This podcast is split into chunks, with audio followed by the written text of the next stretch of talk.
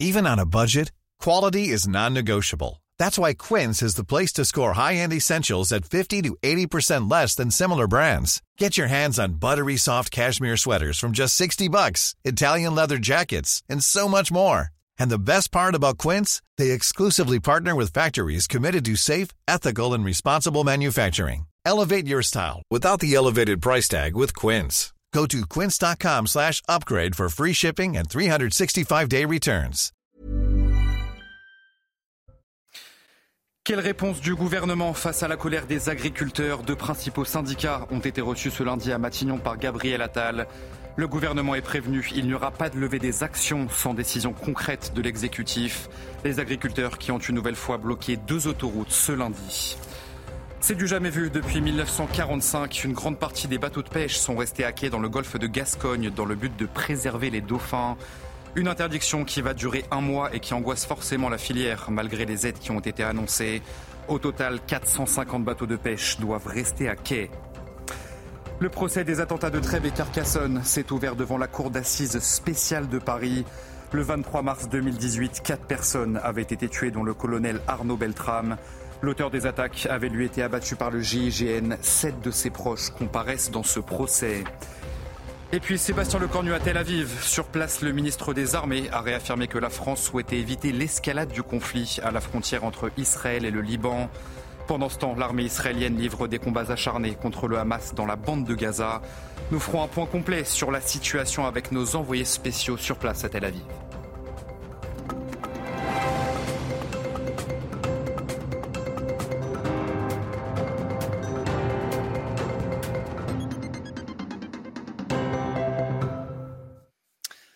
Bonsoir à tous, très heureux de vous retrouver sur CNews pour l'édition de la nuit. La colère des agriculteurs prend donc de l'ampleur en France.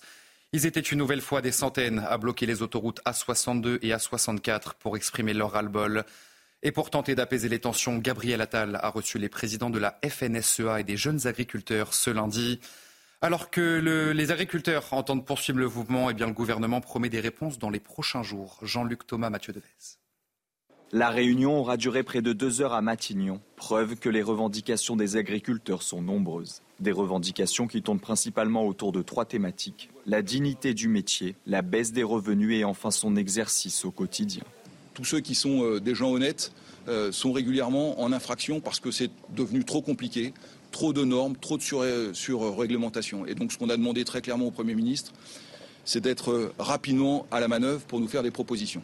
En réponse, le ministre de l'Agriculture promet d'aller vite, avec des premières annonces dès cette semaine. Et comme souhaité par les agriculteurs, le Premier ministre ira à leur rencontre dans les prochains jours. En particulier auprès des agriculteurs, écoutez ce qu'ils ont à dire, parce qu'il faut écouter la colère. Et pas que nous, il faut que collectivement on entende la colère qui s'exprime et qu'après on essaie d'apporter très rapidement les réponses et c'est bien ça qui est en jeu dans les jours qui viennent. Sur l'autoroute A64 entre Toulouse et Bayonne, les agriculteurs y voient une main tendue, mais ne cachent pas leur impatience. Monsieur le Premier ministre euh, a quand même compris qu'il ne fallait pas repartir sur le terrain euh, sans du concret. On est déterminé et mobilisé, on est à côté de chez nous, donc ça nous permet de pouvoir continuer euh, le travail sur les exploitations avec une alternance avec les autres agriculteurs. Le gouvernement est prévenu il n'y aura pas de levée des actions menées par les agriculteurs sans décision concrète de l'exécutif. La France qui ne cesse de reculer dans le classement mondial des meilleurs exportateurs agroalimentaires. Derrière ces chiffres, une réalité des agriculteurs qui peinent à s'en sortir face à la hausse des coûts de production. Alors concrètement, quelle est l'ampleur du déclin agricole français? Augustin Donadieu pour les éléments de réponse. Et si la France n'était plus autosuffisante dans sa production agricole? Ce scénario n'est plus à exclure, selon certains.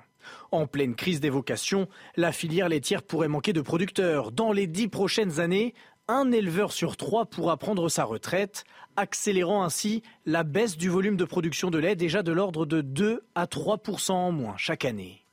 La filière sucrière française accuse elle aussi une régression. Entre 2018 et 2022, 86 000 hectares de surface betteravière ont été perdus au profit de d'autres cultures. En cause, l'interdiction des insecticides néonicotinoïdes. La volaille a elle aussi du plomb dans l'aile. Un poulet sur deux consommé en France provient de l'étranger. Il y a 24 ans, c'était seulement 1 sur 4. Plus généralement, À l'export, la France ne cesse de voir baisser sa part de marché depuis la fin du XXe siècle. Avec une part d'exportation qui représentait 11%, l'Hexagone se plaçait au deuxième rang mondial parmi ses concurrents en 1999. En 2020, elle atteignait péniblement la cinquième place avec 4,5% de part de marché. C'est du jamais vu depuis 1945. Une grande partie des bateaux de pêche sont restés à quai dans le golfe de Gascogne dans le but de préserver les dauphins. Une interdiction qui va durer un mois et qui angoisse forcément la filière malgré les aides annoncées. Au total, ce sont 450 bateaux qui doivent, de pêche qui doivent donc rester à quai. Corentin Alonso le sujet. C'est un réveil difficile ce lundi pour les pêcheurs du golfe de Gascogne. Contrairement à d'habitude, les bateaux n'ont pas pu prendre la mer. À la criée, l'activité est ralentie. On s'occupe encore des derniers poissons pêchés juste avant l'interdiction. Les pertes pour la filière sont estimées à une dizaine de millions d'euros. On a une accumulation de crises euh, dans les dernières années, donc forcément c'est une nouvelle, euh, nouvelle contrainte qui vient, qui vient euh, impacter les entreprises et forcément certaines sont déjà en difficulté dans des trésoreries qui sont compliquées et même si je le disais, il y aura sûrement des accompagnements dans certains cas particuliers d'investissements récents ou autres, il peut y avoir effectivement des entreprises qui, qui mettent la clé sous la porte.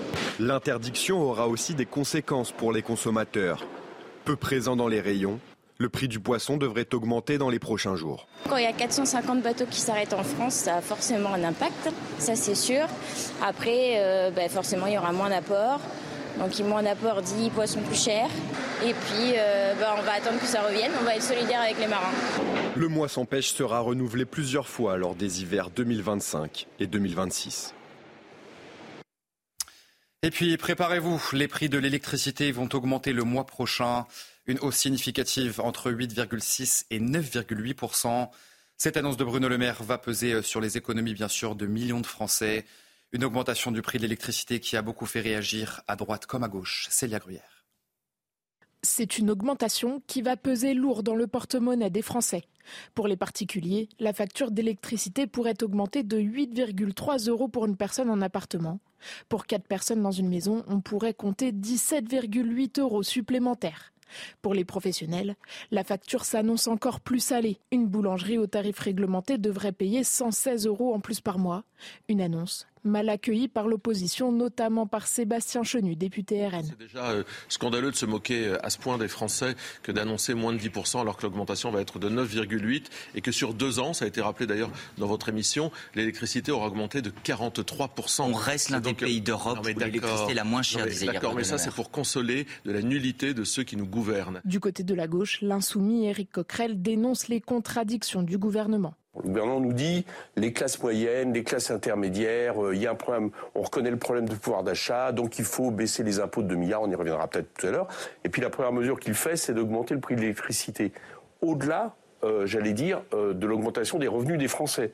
Donc très clairement, vous en prenez au pouvoir d'achat sur un bien qui pour moi a besoin, qui est pour moi fondamental. Au total, en deux ans, le prix de l'électricité a augmenté de 44 et puis sachez que de leur côté, les députés socialistes dénoncent une décision purement politique et injuste. Ils ont d'ailleurs déposé un texte ce lundi qui vise à geler les prix de l'électricité. Dans le reste de l'actualité cette nuit, les médecins qui ont un diplôme étranger sont autorisés à travailler pour les mois à venir. Le gouvernement va en effet prolonger les autorisations de travail pour ces professionnels qui étaient menacés de perdre leur poste après avoir échoué à un concours. Dans un communiqué, la ministre du Travail et de la Santé, Catherine Vautrin, affirme vouloir sécuriser leur situation, qui est devenue, je cite, indispensable à notre système de santé. Le procès des attentats de Trèbes et de Carcassonne s'est ouvert devant la cour d'assises spéciale de Paris. Le 23 mars 2018, quatre personnes avaient été tuées dans le colonel Arnaud Beltrame. L'auteur des attaques avait été abattu par le GIGN et sept de ses proches comparaissent dans ce procès. Sandra Buisson et Sacha Robin sur place. Le résumé des faits et le rapport d'un policier de la sous-direction antiterroriste a ramené la cour au 23 mars 2018 et notamment au moment où Radouane Lagdim a fait irruption dans ce supermarché de Trèbes, criant Allah Akbar à peine entré. Il affirme agir en réponse au bombardement en Syrie et au nom de ses frères Mohamed Merah et Ahmedi Koulibaly. Le terroriste revendique alors ses précédents crimes, ses tirs sur des CRS, lui qui vouait une haine viscérale aux forces de l'ordre, souligne l'accusation, avant de se vanter d'avoir tué des homosexuels pour qui il avait une aversion, précise le policier à la barre. Dans la négociation engagée, Radouane Lagdim exige la libération de Salah Abdeslam en sachant pertinemment que cela n'aura pas lieu. À ce stade de son parcours meurtrier, il est indifférent à la présence de sa mère à l'extérieur du Super U. Il veut, dit-il, mourir en martyr. Il s'est présenté dès son entrée comme un brigadier de l'État islamique, l'organisation terroriste qui a revendiqué cet attentat, mais de manière opportuniste, selon l'accusation. Radouane Lagdim n'avait aucun contact avec Daesh ou ses combattants. Et parmi les victimes de ces attentats figure donc le gendarme Arnaud Beltrame. Sa mère et son frère se sont d'ailleurs exprimés devant les journalistes à l'occasion de cette première journée d'audience. Arnaud, c'était un battant qui s'est pas suicidé, qui s'est battu jusqu'à la mort, et puis qu'on se prenne tous de son énergie et de respecter la France, les uniformes et tout, et qu'on soit positif une fois pour toutes. Rappelez-vous ces derniers mots, assaut, assaut, et euh, donc euh, c'est vraiment euh, un acte militaire, de bravoure, il a vraiment été jusqu'au bout, et c'est vraiment ça qu'on veut qu'on retienne de lui, c'est très important. Et ce que j'attends personnellement du procès, c'est que tous ceux qui ont été euh, de près, de loin, faisant partie de l'organisation de cet attentat islamiste terroriste, soient identifiés, soient entendus, soient jugés s'ils sont coupables. Et j'espère que la justice sera ferme. Il faut envoyer des signaux forts. Tous ceux qui pourraient penser passer à l'acte, tous ceux qui pourraient aider ce genre de personnes, doivent être reconnus, doivent être punis, et avec l'application maximale des peines, euh, c'est ce que j'en attends personnellement. Les agressions contre les élus de la République n'en finissent plus. Le maire euh, de la commune de Marc-en-Barreuil dans le Nord a été pris pour cible le 5 janvier dernier. Les freins de sa voiture ont été coupés, le où les auteurs ont bloqué le système d'assistance au freinage de son véhicule. Bernard Gérard a donc décidé de porter plainte. Kylian Salé. Le vendredi 5 janvier, un voyant rouge s'allume sur la voiture de Bernard Gérard. Après expertise, l'assurance conclut un sectionnement des câbles du système anti-blocage des roues le garagiste et l'expert euh, ont confirmé tout cela, c'est vrai que c'est un, certain choc. C'est un certain choc et on espère euh, tout simplement euh, ne, pas se laisser, comment dirais-je, submerger par, l'émotion. En 2022, les plaintes déposées par les élus ont augmenté de 32% par rapport à 2021. L'année dernière, les domiciles des maires de Saint-Brévin et de l'Aïle-les-Roses ont été pris pour cible, des attaques toujours plus violentes ça va de plus en plus loin, de plus en plus haut, c'est de plus en plus fort. Et effectivement, nous, ça nous inquiète euh, énormément. Et on ne peut pas accepter ça. Ce n'est pas possible. Nous, on est les, on est les, les, soldats du quotidien. On est là pour améliorer euh, la vie des gens.